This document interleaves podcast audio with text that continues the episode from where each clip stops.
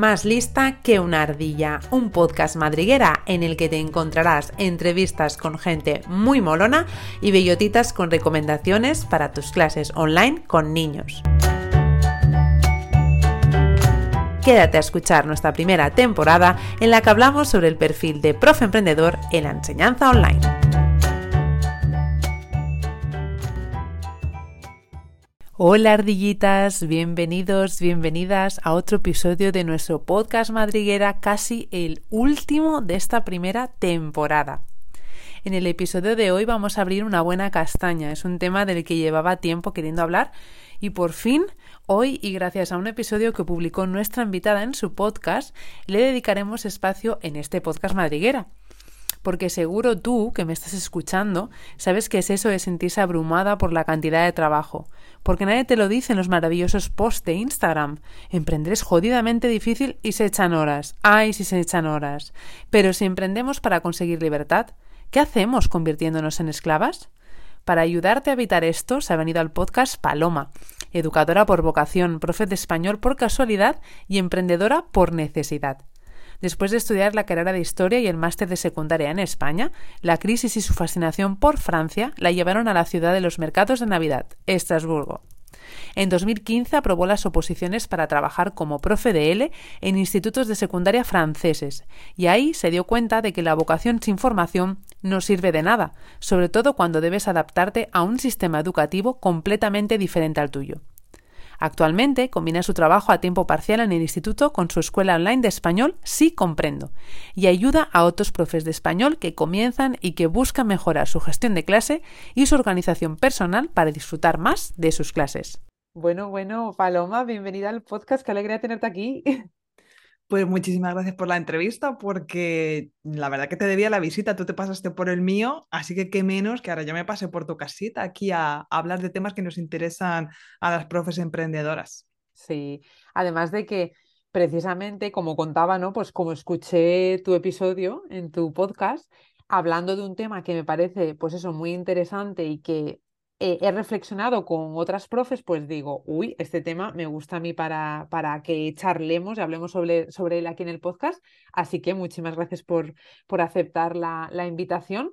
Y, mm, y, claro, el tema, así ya presentado, es una pedazo de castaña, porque, pues lo que digo, ¿no? Con mucha gente hemos caído en esta conversación de, ay, sí, soy emprendedora porque quiero libertad, porque quiero ser mi propia jefa, qué bonito todo y qué maravilloso, pero de repente nos encontramos con que pues acabamos siendo esclavas de nuestro propio emprendimiento, ¿no?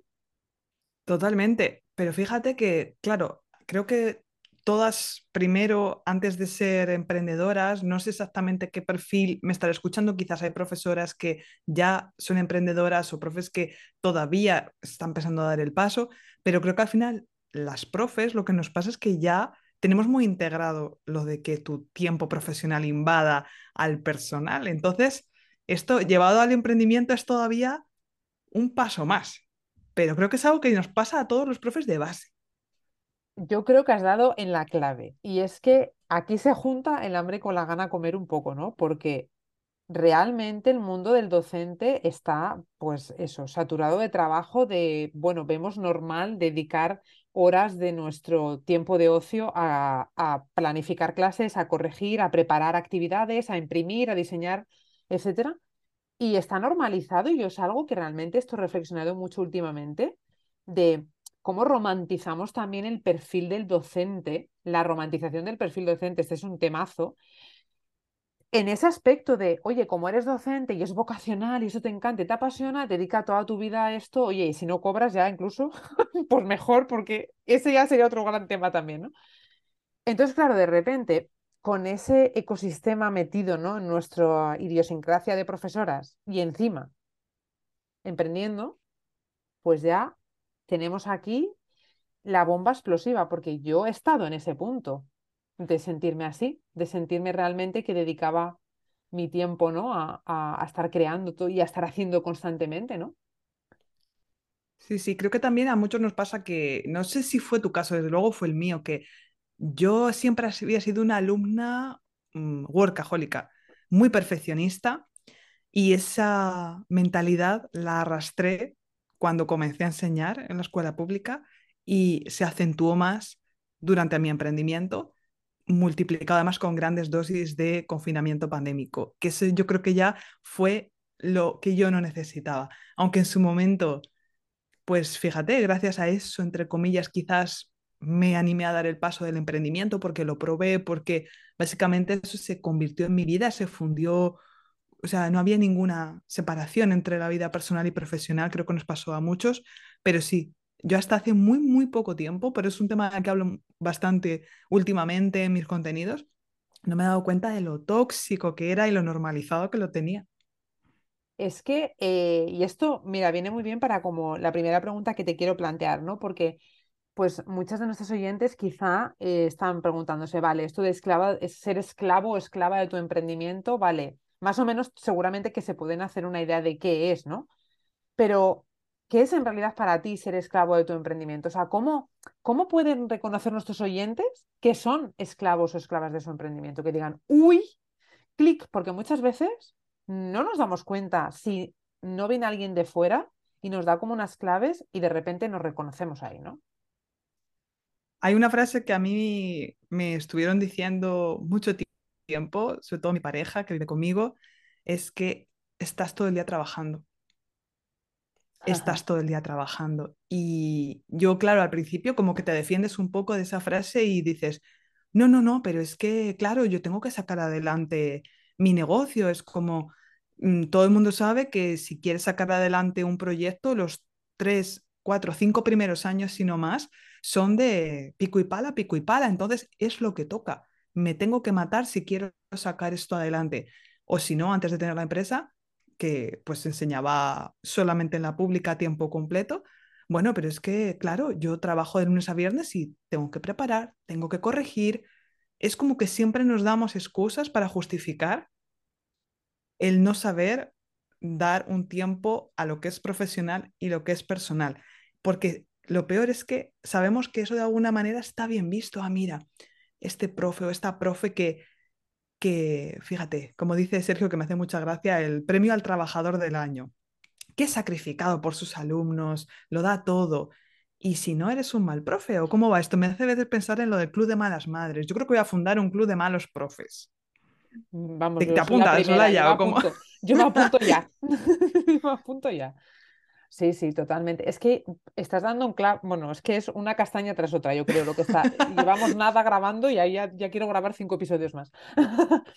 Pero sí, porque claro, es lo que, lo que decíamos antes, ¿no? Esa idealización de, cómo tiene que ser el buen docente, ¿no?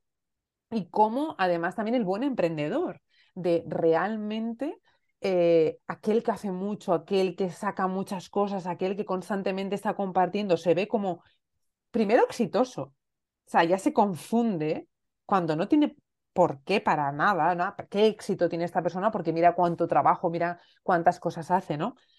Y después pues se le pone como un pedestal porque es esta típica mentalidad de que trabaja y se esfuerza, pues al final consigue lo que quiere, ¿no? Y como todos hemos mamado de esa cultura y si encima ya tu perfil, por lo que decías, ¿no? A mí me pasa igual de buena estudiante, trabajadora. Claro, de repente tu rol cambia, pero no cambia del todo. O sea, vas al mundo emprendedor, vas al mundo docente, pero tú sigues siendo tú con tu, mm, con tu educación, con la cultura que te rodea. Y claro, salir de ahí y reconocerse realmente es complicado porque a mí me pasaba igual. Yo al principio dedicaba tantas horas y me pasaba lo mismo que me decían, es que no te estás dando cuenta que estás dedicando demasiadas horas. O sea, esto al final, ¿cómo se está, cuál es el retorno que tú estás obteniendo por esto? ¿Realmente te merece la pena? Y muchas veces eso, esa pregunta tiene que venir de fuera porque no eres capaz de hacértela a ti misma, ¿no? Sí. Es curioso. Es verdad que a menudo suele ser un detonador externo, excepto cuando ya llega un detonador interno, que puede ser, que creo que a quien no le ha pasado que se ha puesto enfermo. O sea, el cuerpo te manda señales. Y eh, cuando no lo escuchas, pues sabemos que al final te para. Y es muy triste tener que llegar hasta ahí, pero ¿cuántos profes eh, van a trabajar estando enfermos eh, y ya hasta que no les da una depresión, caen en, burnout o lo que sea, es que no, o sea, ya hay que llegar a ese punto de verdad para, para parar un poco, para bajar el ritmo. Es, es algo que me preocupa mucho, este, esta cuestión del bienestar docente, porque creo que ahora, y está bien, o sea, se, se ha pasado de que nos preocupamos mucho por el bienestar del alumno, que se sienta respetado, etcétera pero creo que eso se ha hecho a costa del bienestar de los profes, en que, pues si los alumnos no están motivados, tú tienes que crear un montón de materiales súper chulos, tienes que hacer dinámicas, tienes que eh, como formarte tú, obviamente, con tu propio dinero en innovación pedagógica, sin ningún apoyo institucional, y en ese proceso los docentes nos perdemos. Y ya si hablamos de, de ser emprendedor, claro, es tanto lo que hay que aprender y parece que tienes que tener resultados ya y si no es tu culpa, que claro, es súper, súper tóxico todo esto. Realmente es una relación tóxica, pero de manual. Y, claro, em, tú lo has dicho también, ¿no? De que de repente tu cuerpo te dice, panic, ¿no? Aquí está pasando algo. ¿A ti te pasó algo así? O sea, realmente cuando tú estabas en esa vorágine, de repente tu cuerpo te dijo, Paloma, mm, mira, hasta aquí hemos llegado, yo no puedo más me ha dado ya varias, varias de estas pájaras, como digo yo. Tanto, fíjate, cuando estaba ya en el instituto, en segundo de bachillerato, ya me, dio una pajarilla, eh, que no fue nada grave, pero pues sí. Eh, al final, luego ya como que en la universidad me relajé un poco más, curiosamente, y las oposiciones las llevé bien. Es algo, es algo extraño y sí que comprendí que, que o me cuidaba o no iba a llegar al final pero durante el emprendimiento y, precisamente durante la pandemia también, yo como que me conté el cuento de que, bueno, no pasaba nada, todo estaba bien y que el trabajo iba a ser una especie de, de, hobby, de casi terapia de alguna manera para tener la mente ocupada, hasta que el cuerpo obviamente empezó ya a dar sus señales. Y en mi caso me pasó que tuve algo que nunca había tenido, que es un eczema em, creo que es algo tipo como, eh, es un eczema de la piel, no sé bien cómo explicarlo, lo busqué y es algo que no se sabe muy bien, pero que está siempre ligado al estrés y por eso es muy difícil de diagnosticar, pero consiste básicamente en que las articulaciones de los dedos, pasa mucho en los dedos, se te empiezan a hinchar, a descamar, te duelen, están ultra resecas, con grietas y por mucho que te pones cremas o no pasa, no pasa. Y qué curioso, ¿no? Que en mi caso que trabajo online, pues eh, no podía trabajar bien tecleando. También me dio durante la pandemia una, ¿cómo se llama? Está cuando tienes aquí en la muñeca un dolor que está muy asociado al uso del teléfono también, el ah, como tendinitis, como tendinitis, quizá una tendinitis. en esa zona, ¿no? Que como mueves eh, esa zona, ese, esa articulación que mueves cuando mueves el pulgar, se me inflamó muchísimo porque, claro, al final estaba todo el día con el ordenador o con el teléfono. Y entonces, fíjate, qué, inteligente es el cuerpo que te dice, justo es ahí el dolor. O sea, si te duele eso es porque lo estás usando mucho y te voy a parar, porque no paras tú. Así que voy a hacer que te duela tanto la mano que no vas a poder usar el ordenador, porque llegó un punto que es que no podía ya usar más las redes o lo que sea porque me era un dolor enorme. Entonces tenía que parar. Es alucinante, es alucinante. Mira, dices lo del eczema y a mí me ha pasado también. Yo tengo un eczema, bueno, yo lo tuve ya en Londres en su día nervioso, eh, que me costó muchísimo la pierna eh, quitármelo y, y, realmente este año fue pues, por marzo, que también pues es un montón de cosas de trabajo y me, bueno, todavía ahí estoy, ahí estoy, ahí estoy, pero sin encontrar realmente la manera, ahí con un jabón que encontré, ya te lo recomendaré por si acaso, un jabón que encontré que mm, mm, parece que no está llevando bien, pero realmente es nervioso también. Lo que pasa que a mí me salen los tobillos, en los, en, en los pies y en los tobillos, muy extraño. Em, pero como el cuerpo te pide, o sea, realmente te dice, o sea, mm, no puedes más y no te estás dando cuenta o no quieres darte cuenta más bien, y entonces, pues si no paras tú, te voy a parar yo. Yo creo que es muy importante ir detectando, ¿no? Eso, ir reconociendo esas señales, porque muchas veces yo conozco casos de gente que han sido más extremos, que de repente, pues vienen problemas de ansiedad graves, tú lo has dicho, de depresión, eh, ataques de pánico, o sea, yo conozco casos bastante heavies que, que, realmente es porque ya se ha llegado a un límite en el que ya tu cuerpo explota, ¿no? Y entonces yo siempre, como he tenido algún caso cercano, fue como, yo no quiero que me pase eso, o sea, yo no quiero llegar ahí, ¿no? Entonces he intentado como eh, detectar, ¿no? Y el autoconocimiento me ha ayudado mucho a ir detectando señales y decir, hola, ya por aquí no es, eh, esto tienes que soltarlo, suelta este lastre, di que no, o sea, tienes que aprender aunque te ilusiones y quieras hacerlo todo, ¿no? Entonces, qué importante es observarse y escucharse ya cuando pasan cosas como estas y cuando no pasan, ¿no? Mm, claro, tú cuando de repente tu cuerpo te dice, aquí está pasando algo, ¿no? Enciende la luz de alarma. Claro, de un día para otro tú no puedes dejar de ser la paloma productiva 100% efectiva, mm, perfeccionista, para el día siguiente levantarte y decirte, ay, no, mira, como tengo las manos mal, pues hoy mm, voy a trabajar un poquito menos y sentirte bien. ¿Cómo, cómo fue, no sé, ese, esa transición a, la paloma que, es, que, que, ahora ya es más consciente de todo esto? Que siempre un perfeccionista está siempre en rehabilitación. Eso que lo dejamos bien claro, esto es mi mochila que tengo que llevar siempre, cada uno tendrá la suya. En mi caso es ese perfeccionismo, pero cada vez tengo que reconocer que lo llevo mejor porque ahora me doy cuenta de lo bien que estoy cuando trabajo con otro chip. Y me refiero a que yo antes, por ejemplo, tenía esa falsa creencia de que trabajar mucho es trabajar bien. Por ejemplo, si tengo toda la mañana para preparar clases, pues tengo que estar toda la mañana preparando clases porque tengo cuatro horas, pues en cuatro horas puedo crear muchísimo. Esa era mi mentalidad de antes. ¿Cómo voy a parar en vez de a las 12, a las 11 y hacer una hora de deporte si podría estar haciendo más clases? Si podría meter aquí otra cosa más, hacer un curso, ¿cómo voy a darme ese tiempo para mí?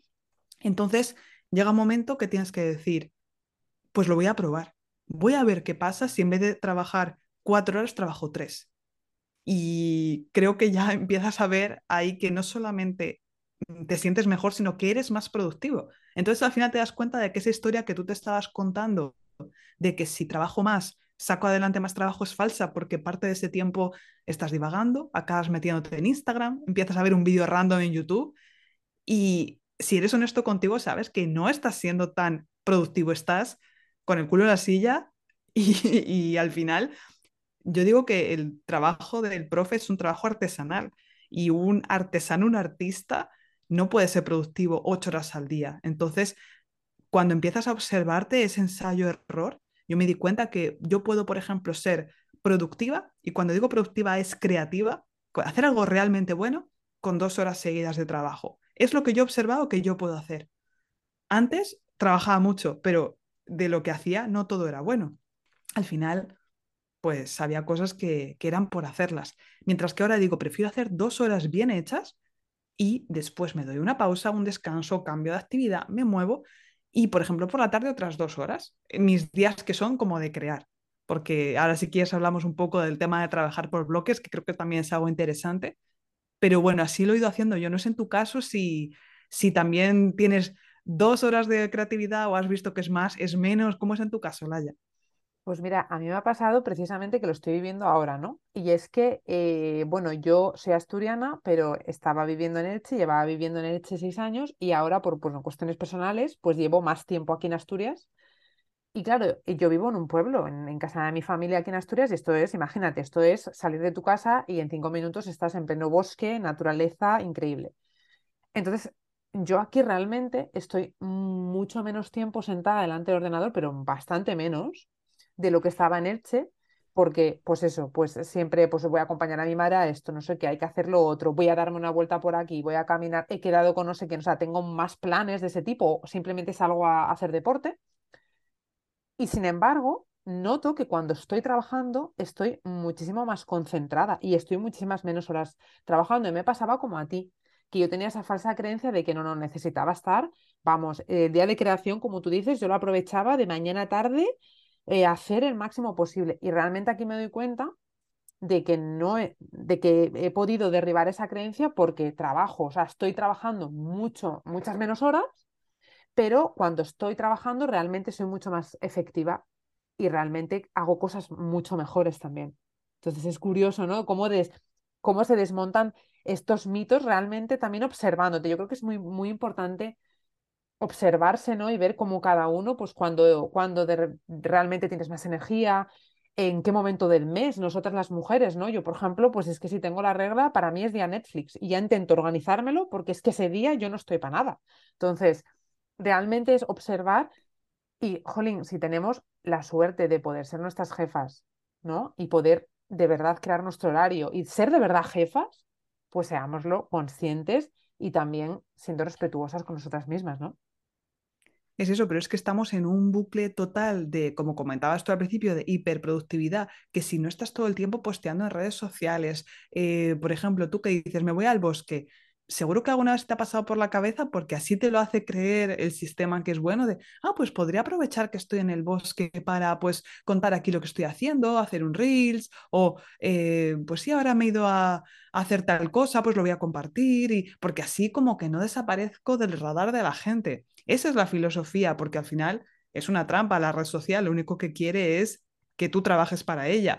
Entonces, encontrar ese equilibrio no es nada fácil porque al final sí que las que trabajamos eh, en redes y a través de Internet, también dependes de esos algoritmos, también dependes de esa presencia en Internet y encontrar ese equilibrio de, bueno, ¿dónde voy a estar presente? ¿Dónde no me compensa? También son decisiones que hay que tomar.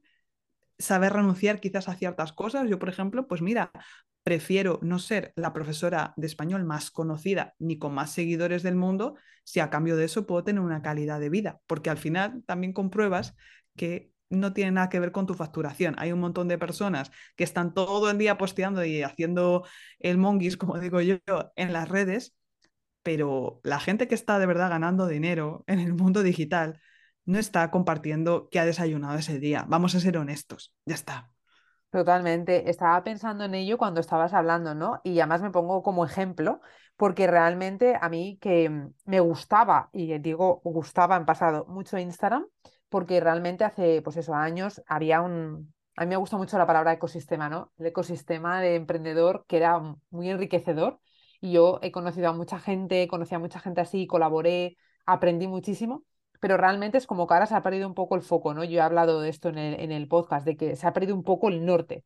Entonces, realmente, como siento que ya no, no, me, no estoy a gusto en esa red social o no, no va de verdad de la mano de lo que yo quiero proyectar, pues al final tienes que tener que tomar decisiones, como decías, ¿no? Tomar una decisión de, vale, me gusta, me gustaba esta red social, tengo mucho trabajo aquí invertido, pero cómo lo voy a utilizar o de qué manera, ¿no? Para que no me quite tiempo, para poder focalizarme, por ejemplo, en mi caso, en el podcast, que me aporta mucho más, que lo estoy disfrutando mucho más. Entonces, claro, de repente yo creo que también dependiendo del punto en el emprendimiento en el que te encuentres, pues, bueno, vas a tener que ir tomando decisiones y yo creo que es importante aprender a soltar, soltar lastre eh, y decir, como tú decías, bueno, pues venga, ahora este tiempo que estoy invirtiendo en esto, quiero invertirlo en ir a pasear, hacer deporte, eh, leerme un libro, mm, hacer cerámica, me lo invento, ¿no? Pero realmente creo que tiene que llegar ese momento en el que tenemos que poner todo sobre la mesa y, y ver, ¿no? Dónde queremos, dónde queremos estar, porque realmente esa obsesión por producir tanto, esa obsesión por, venga, curso de productividad, yo realmente me agobia, me estresa tanto cuando voy a una red social y de repente curso de productividad, aprendas los 10 trucos para ser más productivos, la agenda para ser más productivo. Es que yo me levanto, soy del club de las 5 de la mañana para ser súper... que me da pena, o sea, me, me, agobio al mismo tiempo porque digo, pero esta gente, ¿cómo vive? Y dos, es como que me da pena porque digo, ¿en qué mundo al final tan capitalista de producir, producir, crear, crear, generar? Yo no puedo estar creando las 24/7. Nadie puede, ¿no? Entonces, no sé, es, es complicado, de, realmente hay que hacer mucho ejercicio interno, diría yo, ¿no? Sí, sobre todo poner límites. Para mí también pasa por ahí, porque comentabas, ¿no? Que vivimos en esa trampa del capitalismo de siempre producir para existir. Se potencia en el mundo de la empresa, se potencia en también, por ejemplo, en la escuela pública con muchísimas reuniones, mucho presencialismo, mucho así. Eso pasa. Y, y al final, yo creo que tampoco todo se puede basar en decir, bueno, voy a hacer yoga y voy a meditar cinco minutos al día, pero luego sigo en ese ritmo frenético de trabajo. Porque, y creo que eso es algo que, que pasa en todo, ahora mismo es algo generalizado porque tenemos asumido eso que como que el mundo del trabajo es una jungla o así, que, que hay una competencia voraz y, y como que no hay lugar para todo el mundo, entonces si yo no hago esto van a venir tres creo que tenemos una relación muy negativa con el empleo y de ahí yo creo que también vienen muchas injusticias y mucha, muchas dificultades que vivimos. Y a veces hablabas tú de que, bueno, uno se hace emprendedor para tener más libertad. Y al final, si no cambiamos ese chip, va a dar exactamente igual, porque cuánta gente viene rebotada del mundo de la empresa, porque no tiene horarios, porque le pagan una basura, etcétera, etcétera. Y después tú eres, te metes en el mundo del emprendimiento que nunca ha sido conocido por ser un espacio donde la gente trabaje poco, al contrario, porque como es tu negocio, tu proyecto, pues vas a darlo todo por él. Pero como vienes con esas creencias, pues al final las vas a replicar, solo que encima vas a ser más precario porque ni siquiera tienes la protección social que tiene un trabajador. Entonces, al final creo que tenemos que también, tanto ya sea nuestro trabajo, si tienes un empleo fijo, como si eres funcionario, como si eres emprendedor, poner límites, que puede ser desde decirle a tu jefe, mira, no voy a hacer esto porque no entra en mis funciones, como a ese cliente de, mira, no te voy a dar la clase de prueba gratis porque es mi tiempo. Cada uno puede tomarlo como, como vea, o sea, poner esos límites, porque al final yo creo que si todos lo centramos simplemente en ese bienestar de, bueno, voy a, voy a hacer unas meditaciones, pero al final nada va a cambiar si, si tú no aprendes a decir que no y a organizarte mejor, pero también respecto a esos límites hacia los demás. Bueno, es que la cuestión de los límites también yo creo que es otra de nuestras asignaturas pendientes. Eh, porque realmente yo es algo que estoy trabajando con mi psicóloga. Vamos, es algo que, para mí es fundamental, pero ya no solo porque en mi vida personal, que obviamente se extrapola a la vida profesional. O sea, para mí es uno de mis, de mis mayores problemas, es el poder establecer límites sin tener miedo a esa persona me va a dejar de, de, de querer, llevándolo a la vida personal, ¿no? Entonces, claro, e, es que es tan importante porque al final yo creo que es el mayor acto de, autocuidado que podemos hacer por nosotras mismas. Siempre lo digo con los límites, ¿no? Y por eso precisamente pago a una psicóloga para, mejorar ahí, ¿no? Porque realmente eh, veo que es muy importante y en el plano laboral, en el plano de la empresa, tenemos que aprender a, poner esos límites de una forma respetuosa para todos, para nuestro cliente, para la otra persona, pero principalmente para nosotras mismas, ¿no? Porque el tiempo cuando decimos eso de el tiempo es oro, no, no, es que no es que sea un refrán y ya está, no, es que realmente el tiempo es oro y como emprendedora yo lo he podido valorar mucho más, ¿no? Em, por eso también, Diego, para mí otra de mis asignaturas pendientes, además de los límites, también es el decir, y me gustó mucho tu, el episodio de tu podcast, que hablabas de esto de los bloques de trabajo, de cómo organizarnos, ¿no? Porque al final, realmente yo creo que va de muchas cosas y una de ellas tiene que ser el saber cómo queremos trabajar y cuál es la mejor manera de hacerlo, ¿no? Cómo podemos, o sea, qué sistema funciona para nosotras. A mí me gustó mucho el que tú compartiste, entonces me gustaría que también nuestros oyentes aquí en, en el podcast pues pudieran em, que entren un poco con ganas y así se van a tu episodio, que se lo voy a dejar en los links y lo escuchan. Es que fíjate, con esto que, estamos comentando, creo que hemos dado con los tres pilares de ese bienestar que deberíamos perseguir y que es siempre a lo mejor una utopía, pero que no por ello hay que dejar de, perseguirlo porque es ahí donde está la clave del equilibrio, que nos va a hacer triunfar con nuestra empresa o estar a gusto simplemente con nuestro trabajo y que no empiece el lunes y digas, oh Dios mío, otro lunes, sino bueno, porque tú sabes que vas a hacer tu trabajo porque bueno, pues somos eh, hormiguitas obreras que tenemos que trabajar, no nos ha tocado la lotería, pero bueno, no lo vamos a sufrir. Y uno, como has dicho, es el bienestar en el sentido de observarse, mm, eh, dedicarse tiempo, fenomenal. El segundo es poner límites. Y el tercero, sí que es verdad, creo que hay que tener algunas estrategias o un método, llámalo como tú quieras, que yo lo veo como algo muy flexible y personal, porque no somos todos iguales. Y en el que yo hablaba de, en, en el episodio es uno que me funciona a mí, que no me he inventado yo ni muchísimo menos, y que está inspirado de ese sistema que lo llaman de, trabajo por bloques, que consiste básicamente en el principio de que uno es más eficiente cuando hace una misma tarea similar de manera seguida, no que vayas saltando de una cosa a otra. Por ejemplo, en el caso eh, de las clases, para los que somos profes, y vamos a decir además profe emprendedor, pues un profe emprendedor es multitareas, tiene 200 cosas que hacer. Entonces, si tú una mañana te la programas y dices, en esta mañana voy a crear clases, ocuparme de la facturación, enviar emails y crear contenido para las redes, te da un parraque. Vamos a decirlo así, claro. Es que ya dices, que mueres. Cierro, la agenda. ya está. Eh, mm, ya está, RIP. Entonces, yo lo que he comprobado que en mi caso, desde luego, me funciona mejor es decir, venga, pues como te he comentado que he visto que soy productiva dos horas, pues voy a dedicar de mi mañana, a ver, pongo primero los, las cosas que no puedo cambiar. En mi caso, las clases que tengo online fijas, que son horarios fijos, o las clases de la escuela, que estoy a tiempo parcial, pues eso no lo puedo mover. Y otra cosa que tampoco puedo mover son mis momentos de deporte. Eso es innegociable y lo pongo, eso es como lo básico. Eh, hasta en el mismo color, si quieres. Yo trabajo mucho con Google Calendar, que me parece un sistema muy intuitivo y muy divertido porque además lo puedes cambiar en cualquier momento, le cambias el color, vas jugando hasta que encuentras tu propio código. Entonces, por ejemplo, podrías decir en el mismo color lo que no es movible, ya está.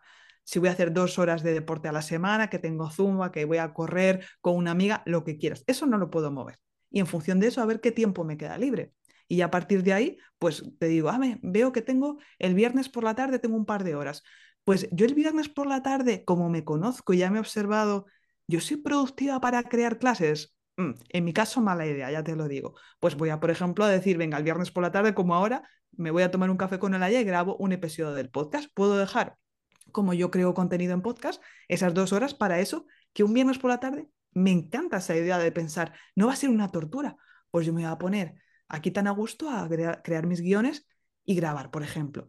Que yo soy más productiva por la mañana, como es mi caso, yo soy capaz de levantarme a las 6 porque por mi situación personal me tengo que levantar a esa hora siempre y a esa hora ahí está el día tranquilo, sé que nadie me va a llamar, nadie me va a molestar, pues hago mis clases un par de horas y hago después una pausa. Entonces, creo que, em, no sé, es cuestión de probarlo, nunca va a ser perfecto a la primera, pero desde luego a mí me ha permitido no sentirme culpable porque veo que en el calendario hay tiempo para todo y desde luego mi nivel de energía muchísimo mayor. De hecho, yo antes sentía que estaba todo el tiempo muy cansada, mucho.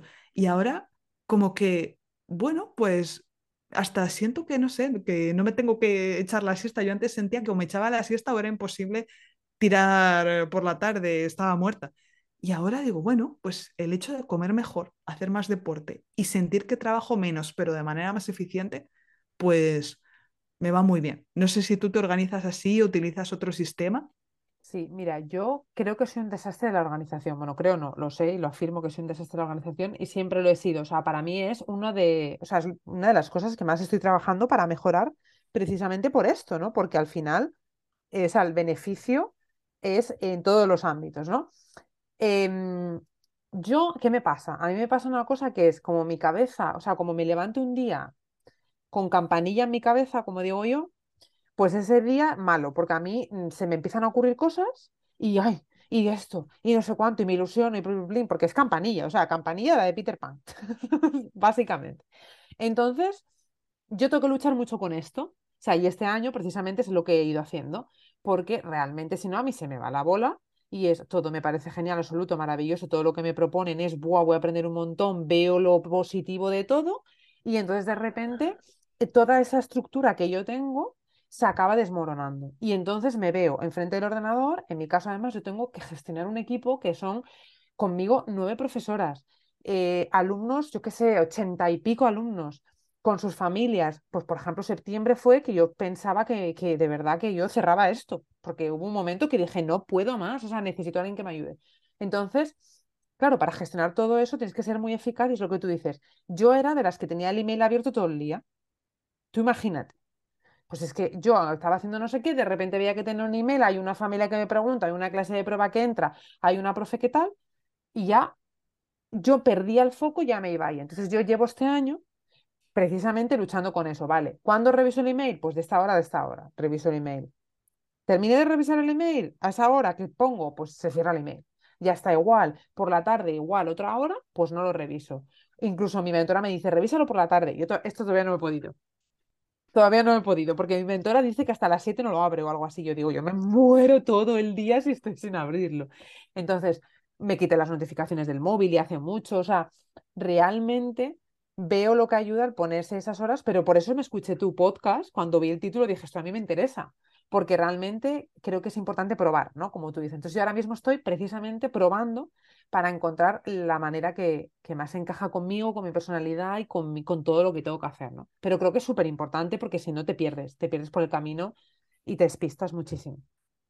Es eso, yo creo que la productividad bien entendida es eso, no estar todo el tiempo sin parar, sino decir, bueno, voy a ver qué técnicas me funcionan a mí, como ese truco que has comentado, súper bueno, de las notificaciones. Es que parece una tontería, pero me acuerdo que mi madre me dice, pero a ti cuando te envían un mensaje no suena y respondes a las cinco horas. Y digo, sí, y a veces respondo tres días después. No se para el mundo, no pasa nada, si es urgente me van a llamar, ya está. Entonces, es poco a poco quitarte esos distractores porque ahora mismo la auténtica guerra que hay, aparte de las que hay en el mundo, que, que, es muy triste, pero me refiero a las guerras en las que nos enfrentamos todo el mundo, es la guerra por la atención. Todo quiere tu atención, todo. Entonces, ¿dónde la pones? Porque donde pongas tu atención vas a poner tus objetivos que vas a acercarte a ellos de alguna manera. Entonces, esto es muy importante, pero hay una cosa que sí que tenemos que estar dispuestos a aceptar y es la letra pequeña de esto que te acabo de contar y es lo más duro. No sé si te imaginas qué es. No, cuéntame, cuéntame. Ahora mismo no, me pillas. Porque eh, con lo que te he contado de decir, bueno, voy a dedicarle dos horas a preparar clases, voy a dedicar este rato a producir contenido, pues hay que aceptar que mejor hecho que perfecto, que quizás no va a estar como tú quieres, como tu estándar de calidad hiper exigente quiere. Y esto es algo que es difícil para los profes en general, sobre todo cuando llevas pocos años o ya sea en el emprendimiento o en la docencia, que hay tantísimo que aprender que aceptar que eso es lo mejor que puedes hacer en ese momento es muy, muy jodido, vamos a decirlo con todas las letras, porque aceptar que las cosas llevan su tiempo, que por ejemplo la persona que empieza a hacer un podcast va a tener vergüenza ajena del primer episodio, obvio, que vas a mirar tus clases de hace cinco años y vas a decir, pero ¿cómo no me echaron de la escuela proponiendo esto? Y, ahora miras y dices, ah, mira, pues es que ahora está muchísimo mejor. Y ahora tardo en preparar una buena clase media hora y esta misma clase antes tardaba tres horas. Y no creo de verdad que haya que pasar por la etapa de, ah, es que claro, como antes no sabía, pues normal que me lleve tres horas. No, a lo mejor lo que tienes que hacer es cambiar primero, tu nivel de exigencia y segundo, tu manera de trabajar. Aquí donde enseño yo, que es en Francia, en la escuela pública, hay, o sea, como el, ¿cómo se llaman? Los manuales son el demonio.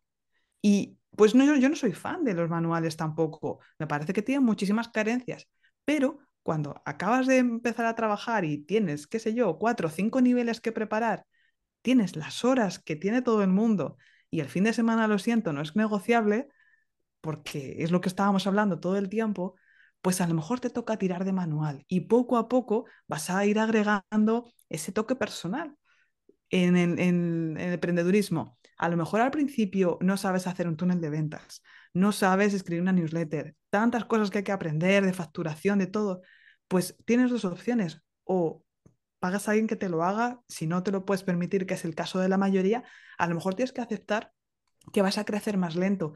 Y lo difícil, y esto es la segunda cosa que es muy difícil y es la pega también del sistema que, yo te comento, es que es muy chungo compararte con los demás. Que eso además, volviendo al tema de Instagram, de redes, menuda castaña acabo de, soltar también. Esta castaña da para otro episodio también, porque eh, además que, y tú lo decías antes, o sea, tú en las redes sociales ves algo, pero tú ves lo que tú quieres ver en primer lugar, porque esa es otra, ya no es lo que el otro quiere enseñar, sino lo que tú quieres ver, porque te va a Que si rascamos... Sí, sí, que va a justificar todos tus miedos y todos tus problemas internos. Uno, lo que tú quieres ver. Dos, lo que la otra persona quiere enseñar. Y, además, la, historia que tú te montes en la cabeza después de, de todo eso, ¿no? Claro, a mí eso me llama muchísimo la atención porque es lo que dices, ¿no? O sea, tener X números en una red social no te da de comer puede haber gente que sí, nosotros no. O sea, nosotros no somos ninguna influencer que vamos a salir en ninguna revista de moda. O sea, lo sentimos, es lo que hay. Y entonces tampoco tenemos que pretender ser eso, porque realmente también hay mucha obsesión por querer ser eso, cuando en realidad yo creo que se pone demasiado esfuerzo en algo que lo único que hace, es alimentar tu ego y hacerte perder mucho tiempo. Em, y esa idealización de la persona que está enfrente, a mí me pasa. Porque al final llevo mucho tiempo y, y, jolín, llevas mucho tiempo, no sé qué, te ponen en un sitio que, que tú no has pedido que nadie te ponga en primer lugar y, y, después hacen ideas preconcebidas de ti que no son, que no son reales. Y es, es que eso es lo que tú te imaginas, o sea, eso es lo que tú crees. O para llegar a ese punto han tenido que pasar seis años. Igual ahora sí me puedo permitir ciertas cosas, pero yo hasta ahora no me lo podía permitir y antes he tenido que trabajármelo yo y he tenido que aprender yo, ¿no? Claro, en este mundo en el que tú dices, ¿no? Pues de repente tantos distractores y de repente en un mundo tan acelerado en el que parece que hay que conseguir todo ya, o sea, hay que conseguirlo ayer, ya ni hoy, ya ayer. Claro, entras en esa vorágine en la que el autocuidado desaparece con, de tu vida. A mí me, me ha gustado mucho lo que has dicho de yo es que me pongo mi horario, mis clases que son fijas, que son mis clases, y aparte mis horas fijas de deporte, ¿no? mis horas fijas. Me parece fundamental porque realmente entras en una vorágine en la que tu bienestar desaparece. O sea, desaparece del mapa, o sea, desaparece de cualquier lugar.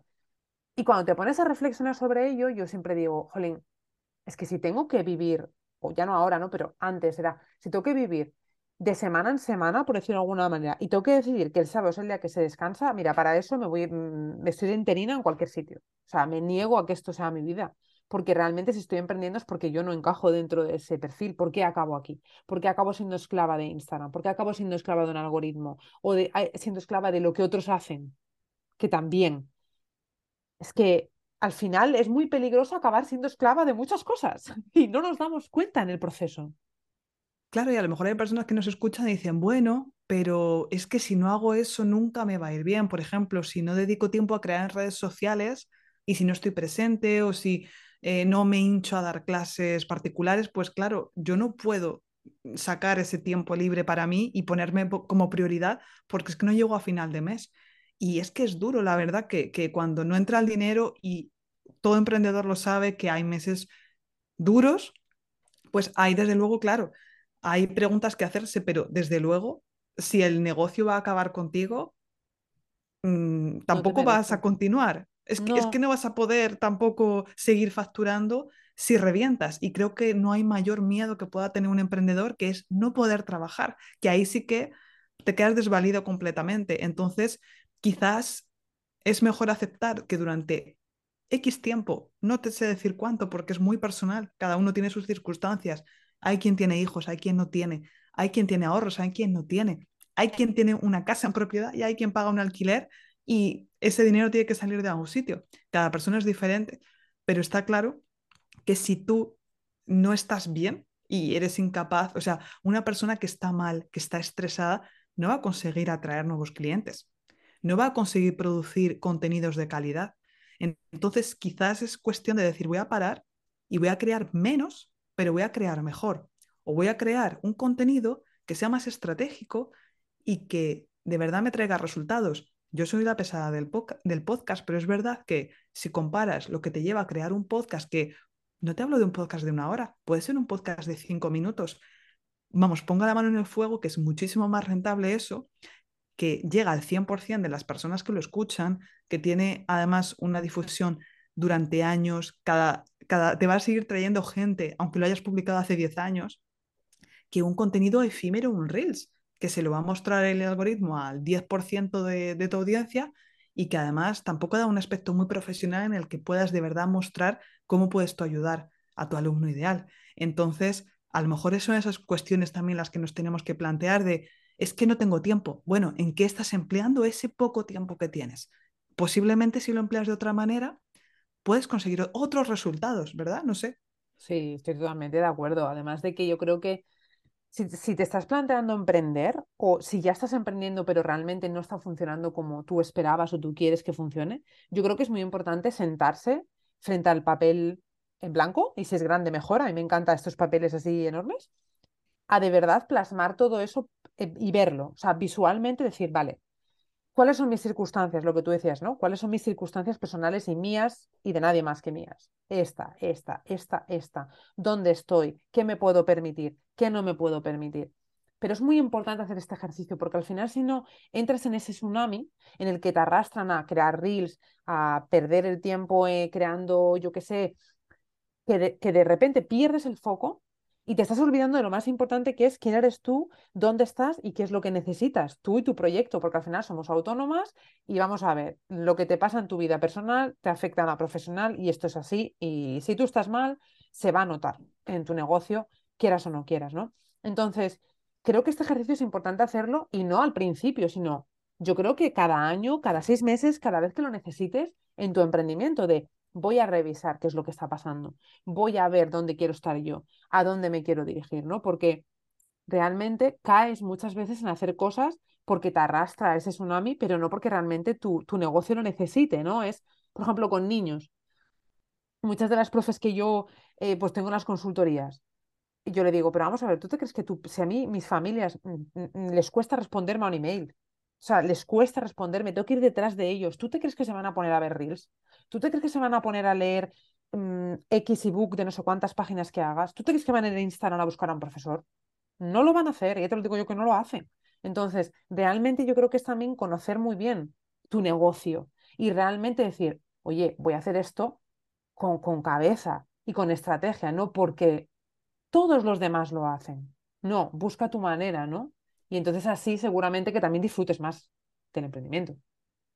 Y lo que pasa es que también hay que ahí manejar el ego, que lo has comentado antes, pero es que lo del ego de los profes es un temazo. Algo comenté en mi podcast, alguna vez toqué ese tema porque me parece que ahí está la clave de muchas de las mm, cosas que nos, tormentan a los, nos atormentan a los profes, porque muchos venimos de ese perfil de niño bueno, niño que agrada, niño que necesita reconocimiento. Y yo sé que duele escucharlo, pero si le pegas una vuelta, te vas a dar cuenta que algo de parte, algo de razón llevo y yo me reconozco totalmente ahí, desde luego. Si no es tu caso, me alegro, pero desde luego en mi caso sí ha sido. El mío es ese, el mío es ese también. y tenemos esa sensación de siempre de, de necesito validación externa. Y de esto en las redes hay mucho. Ahora a mí lo que me ha ayudado a darle la vuelta a eso y a no sentirme mal si no tengo tanta interacción que otros o no tengo tantos comentarios que otros, es como, por ejemplo, cuando veo una, publicación de una persona que sí tiene 300 comentarios y dices, wow, ¿por qué yo no tengo tantos? Por ejemplo, pues ahora digo, ahora como yo sé lo que hay detrás, porque yo también creo contenido, digo, a mí estar una hora para 300 comentarios, la mitad de emoticonos, a mí me compensa, en esa hora yo puedo hacer 200 otras cosas que de verdad me hacen sentir bien o que de verdad me ayudan a avanzar en mi negocio. Y curiosamente, cada vez publico menos en redes sociales, la cuenta está creciendo sola, sin que yo haga gran cosa, porque estoy poniendo el foco en otras acciones que sí dan más resultados. Entonces, al final, es que son son simplemente ese alimento para el ego de decir, ah, mira, me sigue mucha gente o no sé qué. Y claro que da gusto, claro que tener una comunidad es agradable y todo eso, pero al final nosotros somos pequeños emprendedores y mucha de esta gente que se dedica a redes y tal, en el fondo hay un complejo ahí de influencer, bueno, es un poco una tendencia, pero eso tiene los días contados. Yo veo a profes así muy jovencitos que comienzan y están todo el día, mira, he hecho esa actividad, oye, eh, me ha pasado esto en clase y tú eso lo puedes aguantar un tiempo, pero yo ya eso sé que va a caer por su propio peso porque es insostenible en el tiempo cuando no hay un objetivo detrás y además también trae un montón de cosas que tú si no tienes ese nivel de volumen, de ese volumen de, seguidores, no puedes saber que es también el hate, que es también la crítica.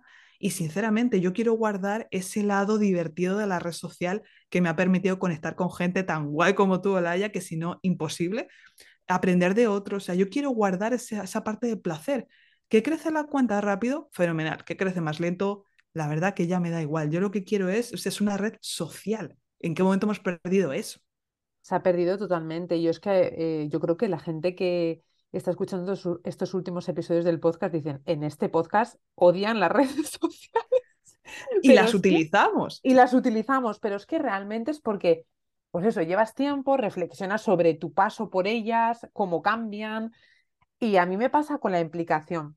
Yo soy una persona que por ese síndrome de la niña buena me implico mucho y obviamente, pues claro, me gusta que la gente se implique también. Y lo espero, aunque no siempre lo tengo. Y entonces, ¿qué pasa? Que en las redes sociales, obviamente la implicación cada vez es mínima, efímera, y entonces a mí eso me, me generaba y me genera mucha ansiedad, o sea, me genera el ver que la gente no se implica y espero que te exige, que es lo curioso, pero que no se implica, ¿no? Entonces yo, por ejemplo, ahora, pues mis esfuerzos van aquí en el podcast, que para mí es mi bebé con el que disfruto, aprendo y conozco a gente tan maravillosa como tú también, y después mi newsletter.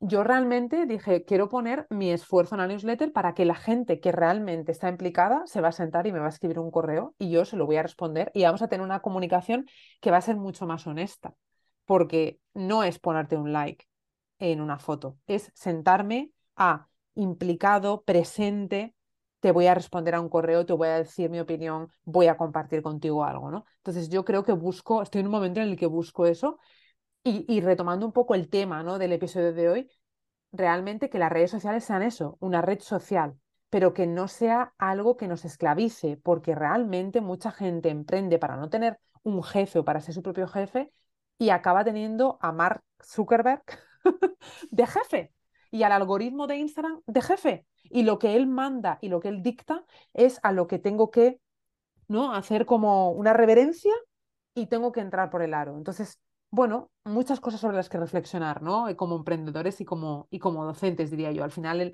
yo creo que un emprendedor tiene que estar preparado para estar constantemente eh, reflexionando, desaprendiendo como tu podcast y, ¿no? Y, volteando todo, porque estamos constantemente cambiando. Yo, yo siento eso como emprendedora, que cambio mucho constantemente, ¿no? Y voy más allá. Yo creo que hoy en día bajar el ritmo es el mayor acto revolucionario que se puede hacer, porque estamos en esa locura del no parar, de estar siempre a tope, como decía hace poco en una publicación, porque hemos normalizado que todo el mundo diga, uff, estoy a tope, muchísimo trabajo, pero estamos, estamos enfermos o qué, o sea, que esto es un videojuego, yo digo, esto es, una partida, se acaba en, me quedan tres vidas, ¿sabes? Quiero disfrutar la partida, ya está bien, ¿sabes? de ir siempre acelerado y, y yo no, desde luego, no concibo así, no, no quiero vivir así. No, totalmente. Foco y estrategia yo creo que son como así a grandes rasgos, ¿no? Pero para terminar el episodio, y como siempre les regalamos a nuestros oyentes las bellotitas. Las bellotitas, aunque ya nos ha soltado muchísimas bellotitas, pero por concluir un poco, recomiéndanos algo. En esta parte, pues siempre nuestros invitados nos recomiendan lo que quieran. Una serie, un libro, una película, hacer algo, no hacerlo. La bellotita que tú quieras para nuestras ardillitas. Pues aparte de las bellototas que ya he, ¿Ya soltado? por si acaso eh, ha quedado alguien con hambre, pues voy a soltar una no bellota, que es, como comentaba en un episodio de mi podcast, que os invito a escuchar para ir un poco más lejos en ese aspecto, que a lo mejor os va a chocar lo que os voy a decir, pero no veáis pelis para profes. O sea, las pelis para profes creo que reúnen muchas de las cosas que hemos hablado ahora creo que son esas culpables, una de ellas, no todas, pero las series, la ficción en general, una de las culpables de que hayamos romantizado esa visión del profesor misionero, como digo yo. Y cuando escuchéis el episodio, si vais a echarle un ojo o un, oído, creo que, bueno, o quizás decís, Paloma, eres una hater de las pelis de profes, o quizás decís, oh Dios mío, nunca lo había visto así y a partir de ahora le voy a pegar una pensada. O sea, al final yo no pretendo tener la razón absoluta en nada. Justo por eso creé el podcast, porque desde que empecé en la profesión, tanto en la pública como después em, eh, como emprendedora, no paro de hacerme preguntas. Y no tengo la respuesta ninguna. Por eso me gusta invitar a, em, o charlar con otros profes, que, que compartamos, no sé, y, y desde luego creo que hay un malestar en la profesión, en muchos aspectos, ya sea en la docencia o en el emprendedurismo. Creo que no se aborda siempre de la manera más sana posible y, y vamos a hacernos preguntas. Entonces, mira, escucha ese episodio y a ver si te haces alguna pregunta. Desde luego mi consejo sería, ya te digo, que no veas tantas pelis para profes, porque no. Me encanta, me encanta, me encanta la bellotita. Ahora, bueno, no os preocupéis que yo debajo del episodio os pondré los links, ¿vale? También de donde podéis encontrar a Paloma, de sus podcasts en plural, porque tiene varios y así podéis a seguir aprendiendo, seguir haciendo preguntas. A mí me encanta hacerme preguntas. Es una de, yo creo que es uno de mis talentos. Siempre lo digo porque mi psicóloga lo dice también. Dice, yo nunca te pongo deberes porque tú ya vienes con los deberes hechos. Yo ya me he preguntado todas las cosas que ella me quiere preguntar y es realmente así, ¿no? Entonces, y aprendo mucho así.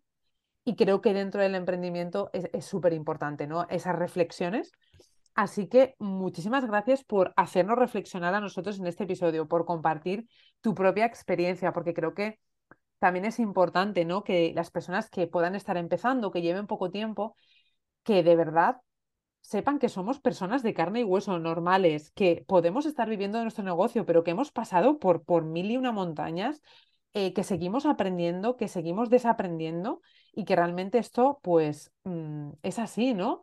Eh, y que qué bueno poder compartirlo y qué bueno pues poder tener una experiencia como la tuya aquí en el, en el podcast. Así que muchísimas gracias, Paloma, de verdad. Ha sido una charla, siempre lo digo, que no quiero que se acabe nunca, que además después cuando me la escuche otra vez me apuntaré y me anotaré temas interesantísimos que han surgido y todavía dentro de dos meses me, tienes, oye Paloma, ¿te quieres volver al podcast? Porque de verdad que hay mucha tela que cortar, ¿eh? Pues yo te lo agradezco y desde luego ha sido un gustazo, sobre todo porque creo que hace falta hablar un poco más de esos temas que no tienen tanto brilli brilli. No se trata de ser como pesimista, al contrario, yo lo que querría es que al escucharlo mm, sientan que es una conversación real entre dos personas que pues tienen su empresa, pero que ahora cuando hablamos de ser emprendedor parece wow, o sea, como que eres un, no sé, un superhéroe. Es un trabajo, gente que me escucháis, es un trabajo. Trátalo como tal porque tu vida empieza cuando cierras el ordenador. Y no tengo nada más que decir. ¿Y para qué decir nada más? Que se termine así porque es una maravilla. Muchas gracias, Paloma. Gracias a ti, un súper abrazo. Y aquí cerramos un episodio más de nuestro podcast madriguera más lista que una ardilla. Sabes que puedes escuchar el resto de episodios en nuestra web www.enjoyespanol.com y está, por supuesto, también presente en las principales plataformas. No olvides suscribirte para recibir en primicia nuestras bellotitas y tener acceso a los episodios especiales. Abrazos y muchos frutos secos. Nos vemos pronto.